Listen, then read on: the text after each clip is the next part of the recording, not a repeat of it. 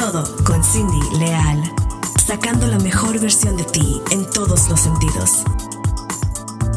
Hola, ¿cómo están todos? Bienvenidos a un capítulo más de Cuéntamelo todo con Cindy Leal. Estoy bien contenta y espero que también ustedes, donde quiera que me estén escuchando, ya sea de día, de noche, de mañana, estén pasándola súper chévere. Pues fíjense que seguimos en esta temporada de noviembre, el mes azul de la salud eh, masculina. Y como les estuve anunciando y como hemos estado viendo estas semanas, hemos estado dedicando este espacio a la información y al apoyo de la salud masculina. Y esta mañana me siento súper contenta porque tengo aquí, los voy a presentar primero a la doctora eh, Josefina, María Josefina Morín, presidenta, ¿verdad? Presidenta del Colegio de Urólogos de Nuevo León. Y tenemos a nuestro amigo Toño Nelly Bienvenido, comentarista de fútbol que todo el mundo conoce. Este, estoy bien contenta por esta campaña. Bienvenidos, gracias por estar en este espacio. Este, quiero pues empezar preguntándoles por qué esta campaña, para qué. Platícanos, José. Gracias. Eh, mira, eh, hay un concepto del mes rosa, de la salud femenina, y no nos ocupamos en la salud masculina. Entonces, eh, yo como uróloga, como eh, especialista en la salud masculina, desde hace tiempo tenía la inquietud y Antonio pues lo conozco por razones de médicas. Entonces siempre le platiqué mi inquietud de, favorecer a los hombres con, con programas de prevención sobre la salud masculina, específicamente sobre el cáncer de próstata, diagnóstico, prevención, tratamiento oportuno eh, sobre los niños, que las mamás nos dediquemos a cuidar a nuestros hijos, porque estamos muy dedicadas a cuidar a las niñas, pero a los niños no los tenemos en, en, esa eh, precaución de estarlos cuidando, de llevarlos a consultar, de, de hacer una, un, un, tema preventivo en los niños, en nuestros adolescentes. Obviamente, pues todos tenemos hijos, la mayoría tiene pues esposo, pareja. Entonces, que nos dediquemos a ayudar a, a estas personas y yo como especialista eh, interesada en la salud masculina, eh, ahora que tomé la presidencia del Colegio de Urologos de Nuevo León, me dio mucho gusto que mis colegas me apoyen para iniciar este programa. Siempre les dije que los programas no los inician los propios pacientes, los programas los iniciamos los médicos en el cuidado de la salud, porque el paciente no sabe cómo cuidarse, entonces nosotros tenemos que estar dedicados a, decir, a impulsarlos. Eh, motivarlos a que se, a que se revisen, eh, pues con información correcta, que no sea de Google, que sea una información de primera mano, de una información eh, que tenga valor para ellos y que aparte, aparte, eh, pues que no tengan miedo, o sea, quitarle los tabús, que no se asusten, que son cosas que se pueden revisar sin ningún problema, este, que a lo mejor lo que escuchan por ahí o las bromas que escuchan ya no son ciertas en este momento, a lo mejor en su momento tuvieron algún valor, esa clase de revisiones, sobre todo cuando es de la próstata, eh, pero actualmente tenemos muchas herramientas diagnósticas. Exactamente. Oye, Josefina, este, realmente para mí ha sido, como se los he dicho, de mucho crecimiento, eh, de conocimiento en este tema, porque muchas madres vivimos en una ignorancia, pues por la cultura que traemos de que hoy el niño es más independiente, no requiere de un, cuidado, un seguimiento como una niña que hablábamos este, de menstruación y de este tipo de cosas, y al niño lo, lo tenemos como que un poquito de lado, Josefina, y, realmente he aprendido mucho y yo quiero que, que nos platiquen. Y me encanta, eh, Toño, que te haya sumado a esta campaña porque, híjole, yo creo que es necesario llegar, llegar a los oídos de los, de los papás, empezando con los papás, de, eh, de, los chavos, de los chavitos, este, de, que se autoexploren, de que nos quitemos esos tabús que bien comentabas, este, José, y, y, realmente toda la raza que, que ama el fútbol, que se pongan las pilas de verdad, porque eso que acabas de decir, yo lo veo con el con el eslogan que, que, has estado promoviendo esta campaña que dice eh, por el hombre de tu vida, ¿no? Es los hombres de tu vida. Por los hombres de tu vida. Y pues tenemos muchos hombres en nuestra vida. Yo, lo, yo tengo en, casa nada más tengo empezando por mi papá, este, mi esposo y mi hijo. Y, y en, en, cada una de las etapas, fíjate, también me toca tenerlos, pues mi papá ya en una edad eh, adulta, avanzada, mi esposo en una edad intermedia, que es cuando ya vimos que tenemos la obligación de, de revisarnos, y mi hijo pues es en la pubertad. Entonces estoy en ese momento crucial con ellos tres y pues ni me pasaba por la mente, José, que tenemos que crear esta cultura. O sea, que todo el año sea un día azul claro. Todo el yo, creo que es importante quitarle el peso que tiene el hombre actualmente, de que tiene que ser el fuerte, el que no se queja, el que no se enferma, el que tiene que estar al pendiente de la señora, porque estoy segura que el esposo sí le dice, oye, ya te hiciste la mamografía, ya te hiciste el papá Nicolau, ya fuiste con el ginecólogo, ya llevaste a la niña al ginecólogo, pero él no, la esposa no le dice, oye, ya, ya te toca ir con el urólogo, ya te toca la revisión de la próstata esa carga que tiene el hombre es bien, bien grande. Entonces yo creo que hay que aligerarles un poquito la carga nosotros como mujeres, eh, como a lo mejor parejas, eh, esposas, eh, aligerarle un poco la carga al, hombre. Y ahorita que tú dices, oye, qué bueno que tengo niño porque es más fácil.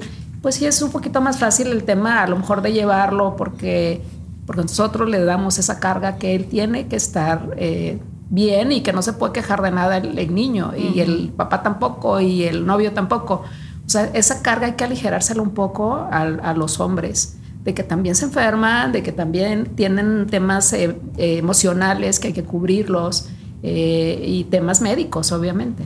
Sí, yo quisiera empezar y, enfatizar, ya sé que todo el mes lo hemos dedicado al tema, al mes azul de la salud de hombres, pero yo quiero decirles, hombres, no se necesita un tacto rectal para un diagnóstico de cáncer, ¿o sí? No, no, se evalúa. Eh, afortunadamente te digo, actualmente tenemos herramientas diagnósticas maravillosas para el cáncer de próstata y solamente el que te puede decir si necesitas algún examen físico y además eh, adicional es el urólogo. O sea, no se interpretan solo los, los valores del laboratorio. O sea, yo sé que se los dan en, el laboratorio, pero hay que acudir a, revisión y es una revisión anual que es mejor que estés bien y que te encuentres bien y que no te encuentre nada. Es medicina preventiva. O sea, no estás enfermo, estás buscando algo que si tienes enfermedad puedas tener un tratamiento curativo, que ese es el objetivo de todo esto. Porque aquí lo que dice la doctora Josefina es que existe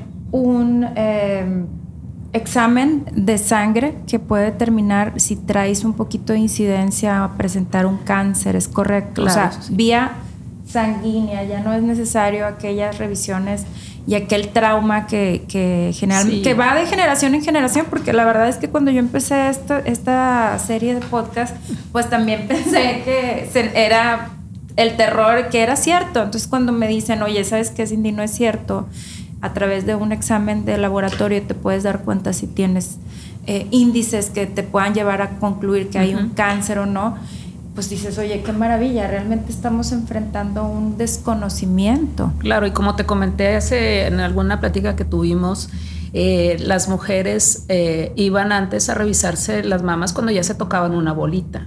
Actualmente la prevención ha sido importantísima en hacerse la mamografía o el ultrasonido si todavía no toca hacerse la mamografía porque no se las hacen a cualquier edad. Depende de la edad, es la indicación de una mamografía por el tema de la radiación. En los hombres estamos igual. Por ejemplo, un paciente que ya le tocan una bolita en la próstata, ya, ya vamos tarde. Ya vamos. Ya vamos tarde. Entonces, yo creo que es bueno irnos antes de esa, de tocarle una bolita. Sí, que hablábamos, hablábamos que desde que nacen, Toño, o sea, desde que nacen tenemos que tener nosotros como mamá esa responsabilidad, esa cultura de estar revisando constantemente a nuestros hijos que el desarrollo de sus eh, genitales estén correctos, etcétera, porque no lo hacemos, o sea, y lo damos por sentado. Toño, ¿por qué te sumas a esta campaña? Cuéntame, por favor. ¿Cómo estás, Cindy? Gracias por la invitación. Eh, pues mira, como bien lo decía la doctora, yo de repente participo en, diferentes causas, pero pocas veces te toca una causa con la que te identificas, con la que eres parte, con la que lo vives y lo sientes, ¿no? Yo a mis 50 años, pues fui a dar con la doctora porque ya tenía una situación que necesitaba una atención. Entonces, cuando empiezo a platicar con ella, empezamos a entrar en todos estos temas, digo, pues dejé pasar, pues no sé si 50, pero a lo mejor unos 30 años en los que pude haber este, eh, avanzado. Afortunadamente no tengo ninguna situación grave, pero la pude haber tenido y no me habría dado cuenta. Ok, o sea, tú llegaste ya. Yo llegué como paciente porque tenía una situación que necesitaba atención. Te puedo hacer una pregunta. Presentaste cáncer? No, afortunadamente no. Eran otros, otros temas relacionados con la especialidad, pero nada grave. Pero a lo que voy es que nunca pisé el consultorio de, un urólogo, de una uróloga, hasta, que tuve un problema o una situación. Hasta los 50. Hasta los 50 años. Wow, es muy joven. Tengo 55. muy bien. Gracias. Y así se va a quedar. Luego nos dice el secreto de la Hay que con la doctora. la doctora. Oye, Y, y me fue muy bien, pero ahí me cayó el 20 que dije, y si lo que tengo hubiese sido algo grave, y no lo detecté a tiempo, pues quién sabe en dónde estaría en este momento, qué estaría pasando conmigo.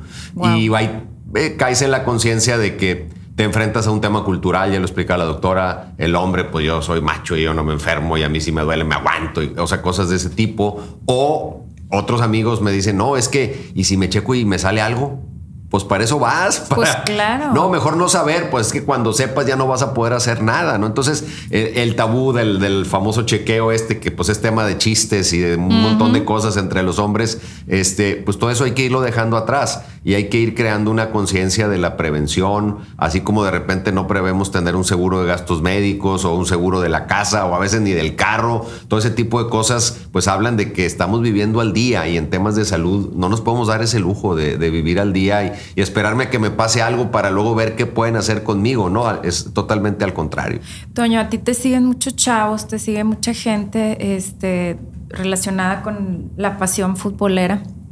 Este, ¿Qué les puedes decir? O sea, realmente me impacta mucho tu comentario que dices, oye, gracias a Dios no tuve un cáncer, pero y si sí lo hubiera tenido y dejé pasar pues en su caso llegar al urólogo por primera vez a los 50 quiere decir que ya dejaste pasar 10 años de revisión. Hablamos de la que... Rutinaria. Rutinaria, porque así como ya, ya me hice experta, ya me voy a ser uróloga yo. este, hablamos de que desde chiquitos, o sea, y, y desgraciadamente nosotros como mamá dejamos de llevar a nuestros hijos a una revisión de este tipo a los 6 años porque ya cumplieron con su esquema de vacunación y decimos, check, ya no se enferma, ya no pasa nada, ya no tengo que ir o sea, dejaste pasar 10 años, ¿qué le puedes decir a la gente? Que no lo hagan. que no lo hagan, que, tomemos conciencia primero en nosotros mismos, dependiendo de nuestra edad, pero sobre todo con nuestros hijos, en, crear la, la, cultura de la prevención, de, de ir al, chequeo que vaya correspondiendo a cada fase, a, cada edad. A veces pensamos, no, ¿a qué voy al doctor si no estoy enfermo? No, pues precisamente para eso hay que ir antes, para que no te enfermes, para que cualquier cosa que surja la puedas detectar a tiempo. Entonces, pues yo me sumo con mucha, con mucha alegría, con mucho entusiasmo a la, campaña para comunicar esto, para comunicar que, que, tomemos la prevención, que lo veamos como, si, si tanto nos preocupamos por querer estar sanos, si ese es el argumento, yo por mi familia y yo no me enfermo, bueno, pues para que no te enfermes, cuídate y toma medidas preventivas para evitar que se presente una situación que luego ya no te permita cuidar de tu familia. Si ese es el argumento por el que de repente nos queremos defender de para no sentirnos débiles. Porque decimos, si no sabemos, pues no está. Sí. Si no está, Ojos que no ven, corazón que no siente. y si no me acuerdo, no pasó, ¿no? Este, oye, te voy a hacer una pregunta porque quiero que la raza entienda. Este, ¿Te dolió algo de todo el proceso que, estuviste con la doctora? No, en, lo absoluto. O sea, en la, parte que me tocó a mí y a mí me hicieron el chequeo de próstata vía sanguínea, como se hace regularmente. No se ha presentado ninguna situación, no se ha requerido hacer algo más pero cada año tengo la tranquilidad de que, de que sigo bien. cada año te haces el chequeo vía sanguínea. Se hace el chequeo vía sanguínea. Excelente. Este, y también hay un, eco, ¿no? El ultrasonido. El, ultrasonido. Ultrasonido, resonancia, dependiendo de la evaluación del antígeno y de las condiciones del paciente, pues hacemos algún otro tipo de estudio. Pero siempre le digo a los pacientes, yo creo que Antonio también se lo dije cuando me dijo su edad, le dije, ya me debes, me debes 10 años. Exactamente. Porque se debió haber checado la próstata a los 40 años. Entonces, entonces es cuando se inicia la revisión prostática, ¿no? Entonces siempre les digo eso y seguramente él se lo dije. Eh, afortunadamente hemos tenido muy buena comunicación paciente y ahora con lo de la salud masculina y, bueno, bien agradecida porque se nos atravesó la pandemia, Antonio, pero estuvimos eh, pensando en hacerlo pues en el 2019, pero con 2020, eh, perdón, pero en la pandemia se nos fue todo el tema de de la prevención. Este, nos enfocamos en otras cosas que, que, bueno, sabemos que son más importantes, pero afortunadamente ahora, y el día que lo llamé, le dije a Antonio, se llevó el día. Hay que empezar a hacer la promoción de, de la salud masculina y, Y la verdad es que muy agradecida, Antonio, muy agradecida y, siempre, yo creo que la comunidad urológica este, a la cual represento actualmente te va a agradecer mucho y los pacientes. Sobre todo si después de la pandemia no aprendimos que tenemos que prevenir, pues no, aprendimos nada. O sea, no nos enseñó nada la vida si luego de esta situación, que a lo mejor ahí era muy difícil prevenir o, evitar, o e, era una situación que estaba un poquito fuera de nuestro control, y, y, hoy lloramos y extrañamos gente y a lo mejor nos tocó sufrirlo en carne propia. Si luego de eso no aprendemos que lo que sí está en mis manos, tengo el compromiso conmigo mismo y con mi familia de, de tomar acciones, pues entonces no aprendí nada de la pandemia. O sea, tenemos que salir de esto con, con un aprendizaje y el aprendizaje es, bueno, eso se nos vino encima, nos pescó desprevenidos. Lo otro no, lo otro ahí está y depende de nosotros hacerlo.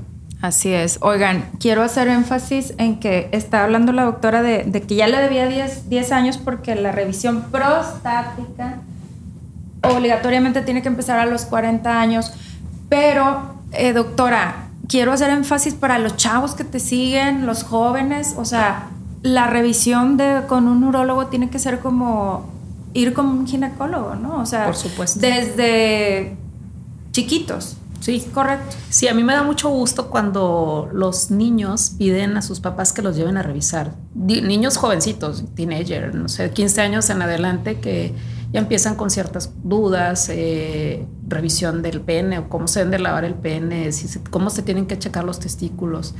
Eh, que no los llevan. O sea, los niños se nos pierden, a los pediatras y a los urólogos se nos pierden a los seis años. Y los niños a los seis años ya no dejan que la mamá los esté revisando. No. O sea, Oye, amiga, hace rato fuera de, cuadro, este, me decía aquí la doctora Morín que muchas veces somos tan ignorantes, y, y no lo digo despectivamente, pero eh, que creemos, me dice, a ver Cindy, lávate la, lávate la boca con agua y con jabón. ¿Se puede o no se puede? Y yo, no, pues ¿cómo la voy a lavar con agua y con jabón? Es lo mismo en, en, este, en este caso que tú decías, oye, con los niños, por ejemplo, algo tan sencillo como tener esa cultura de decir, oye, pues es, es un área donde no puedo Sí, eh, estamos hablando de los niños que no tienen circuncisión, que el, pene, el prepucio es como una mucosa, es como la mucosa dentro de la boca. Entonces las mamás somos de que lávate muy bien ahí, lávate muy bien con jabón y que no sé qué.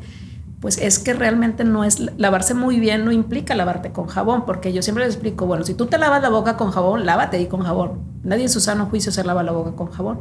Digo, la única vez que te voy a lavar con jabón el pene es cuando te voy a hacer la circuncisión, que te tengo que operar o que te tengo que hacer algo pero en otra situación no se debe lavar. ¿Cómo se debe de lavar? Con agua. Con agua solamente. Agua y más agua y más agua y más agua hasta Ningún jabón neutro, no. No. Cero jabón. Fíjate qué interesante, o sea, este, desde esos pequeños detalles, Toño, que nosotros ignoramos, y la verdad yo soy de las mamás que lávese bien con agua y con jabón, ay Dios mío, qué vergüenza. Exactamente, es un tema de mamás, ahí hay que educar a la mamá, no al niño, porque la mamá educa al niño. Pero si desconocemos, por eso la verdad es que esta labor, y, y se los agradezco a los dos que estén sumados en esta bonita labor, porque para mí, es más, para mí, para el equipo que está grabando aquí, o sea, fue así de que empezamos con estos podcasts y era, qué interesante, ay, yo no sabía, ay, y estás hablando de gente de, 30 y más. Ay, sí, o sea, dices, no puede ser que no tengamos ese conocimiento.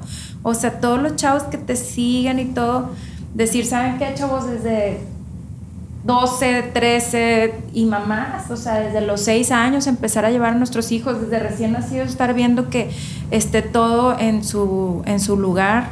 Claro, no, no pasa nada llevar al niño a cada año con el pediatra que lo revise. Es una consulta, mil pesos, no sé. En las instituciones de salud muchas veces las consultas pediátricas son gratuitas. Entonces, en el hospital universitario, en, a lo mejor en el hospital metropolitano, hay especialistas de pediatría, de urología que los pueden orientar y no necesariamente pagar a lo mejor una consulta privada que mucha gente a lo mejor no tiene los medios. O a veces ese es el obstáculo, dices, ¿para qué gasto en algo si de por sí no tengo y luego, pues si no me siento mal, pues no me lo gasto?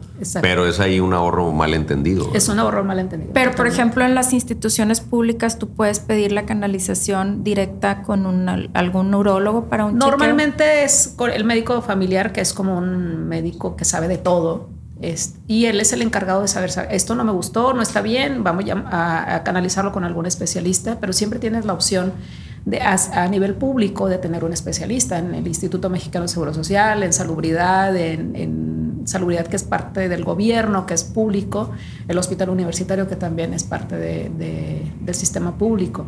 Entonces, todos tienen la opción, digo, a lo mejor te digo, a diferente en diferentes zonas, pero todos tienen la opción que no tiene que ser privada necesariamente. Y para eso les reitero, aquí estamos con la presidenta del, del, Colegio de Urólogos de Monterrey. Estoy seguro que a través de este tipo de organismos puedes eh, canalizar o buscar alternativas para ayudar a la gente que tenga esas inquietudes. Sí, por supuesto, y el objetivo es de iniciar eh, en este momento y el siguiente año vamos a echarle un poquito más de, tiempito y de ganas. Este, bueno, ganas siempre tenemos, lo hemos tenido, pero un poquito más de tiempo. Tiene que ir creciendo el movimiento. Exactamente, que sea un movimiento real y que, que sea a través del tiempo, que, que continúe. A lo mejor no voy a estar yo, va a estar otra persona eh, tenemos de aliado a la Sociedad Mexicana de Urología, tenemos otro colegio de urólogos, de Colegio Mexicano de Urología, que son gente importante que tiene que estar sumada a esta causa, no solamente a nivel local, porque eso se tiene que reproducir en todo el país, en Nuevo León, eh, en, todo, México. En todo, México. Y ese es mi, mi, es un sueño realmente, te lo digo sin tú lo sabes, que es un sueño para mí que los hombres tengan su mesa azul como las mujeres tienen su mesa rosa. Sí, cuando yo conocí a esta mujer, este, mentora y todo, este, realmente me llamó mucho la atención porque le dije, ¿a, qué te dedicas? Me dice, soy uróloga y soy la presidenta. Y yo, a ver, o sea, uróloga, lo relacionaba con 100% hombres y decía, ¿cómo un hombre va a ir con una uróloga? Hay que romper esos estereotipos que, que, que anteriormente los teníamos las mujeres. Yo creo que nosotros ya fuimos evolucionando en eso, pero anteriormente decías, oye, ginecólogo, hombre, no, ginecóloga mujer, porque cómo van a andar viendo a mí un, señor. un señor. Y yo de verdad se los digo, este, tenemos que romper con esos paradigmas negativos. A, mí la que me refirió con la doctora fue mi esposa. De veras. Platícanos, platícanos cómo sí, mi esposa este, fue paciente de la doctora y al paso del tiempo, cuando yo le digo, ya sabes qué, sabes que voy a tener que ir a checarme, me dice, pues ve con la doctora. ¿Y cómo te sentiste, Toño? O sea, realmente en cuestión de... Oye, claro, muy bien, pero sí cuando mi, esposa me dijo la primera vez, le dije, pero es doctora, o sea, por mí y a lo mejor hasta por ella, ¿no? Por la situación de que ella dijera, no, pues ve con un hombre, ¿verdad? Este, pero como bien dices, yo creo que estamos ya en una época en la que pues ese tipo de de filtros que tenemos los tenemos que eliminar. O sea, eso no tiene nada que ver. Yo lo digo en el fútbol, hay, hay muchos estigmas. No es que este jugador es joven, es que es viejo. Y la pregunta es: ¿es bueno o es, malo? malo? O sea, pues lo único que importa. No importa dónde nació, no, importa nada. Entonces, en este tipo de casos también, yo creo que lo que importa es que estés con alguien con quien te sientas cómodo, que te sientas a gusto, que te atienda correctamente y pues digo, dejó de ser un tema eso para mí. O sea, sí, ya lo ves súper natural. O sea, y, como dices, que te sientas a gusto y tenga la expertise y demás. Toño, yo te felicito de todo corazón porque sé que vas a hacer el cambio. Necesitamos más personas como tú que tengan este impacto social y que puedan decir, ¿saben qué, chavos? Este, o señores, yo lo hice y perdí y, gracias a Dios que no pasó a mayores porque si hubiera pasado a mayores pues me hubiera arrepentido de no tener esa cultura de prevención. Totalmente. Te lo agradezco mucho sé que, que eh, con el tesón aquí de la doctora se va a sumar más gente como tú y espero pues seguirlos viendo por aquí. Algo que nos quieran comentar para cerrar este capítulo eh, bueno yo agradecerte a ti Cindy eh, tu espacio eh, Antonio, eh, agradecerles a los dos que se sumen a esta causa, de cada uno desde su forma de, hacerlo, y, invitar a que más gente se sume a esto. Eh, y nosotros como Colegio Urologos estamos muy contentos de, de poder iniciar esto. Claro. la Sociedad Mexicana de Urología también estamos en, Siempre lo hemos hecho todos los años, pero creo que ahora le, tenemos que dar un poquito más de impulso, sobre todo con gente que no sea urólogo, que sea de como Antonio o algunos otros eh, de otros ámbitos. Eh, porque tenemos que sumar a todos, no, solamente sumar a una población, tenemos que sumar a toda la población. A todos los hombres. Así es. Y recordemos que en eh, hashtag SMU, que es la Sociedad eh, de Mexicana, de Urología, Este, y les recuerdo, este, este podcast, pues para, para que nos platicaras tu experiencia y que no pasa nada y que es algo muy positivo, que la prevención es lo más importante, pero acuérdense que tenemos en, en nuestra plataforma todos los podcasts con diferentes especialistas eh, dedicados a, o sea, urólogos, pero que están dedicados a cierto expertise, para que por favor se documenten tómense el tiempo de verlo, la verdad está súper didáctico, yo he aprendido muchísimo y sobre todo mamás, no crean que este tema es solamente de mujeres, este tema lo tenemos que empezar nosotros en casita desde que nacen nuestros bebés. Entonces, si ya dejamos como yo pasar muchos años, yo también, amigo, la verdad es que ya dejé pasar 12 años, yo tengo un chiquito de 12 años que que pues ya se me hace tarde para llevarlo con, aquí con mi amiga para que le explique su, oye, cómo te tienes que explorar, etcétera. Este, no dejen pasar un día más sin tomar conciencia de esto y sin tomar sobre todo acciones que puedan cambiar tu vida. Ok, pues muchísimas gracias. Gracias. Estamos, seguimos aquí en, en, este mes azul y pues nos vemos en, la próxima, en el próximo capítulo de Cuéntamelo Todo con Cindy Leal. Les mando muchos besos, bendiciones y no te olvides, mes azul, noviembre. Gracias.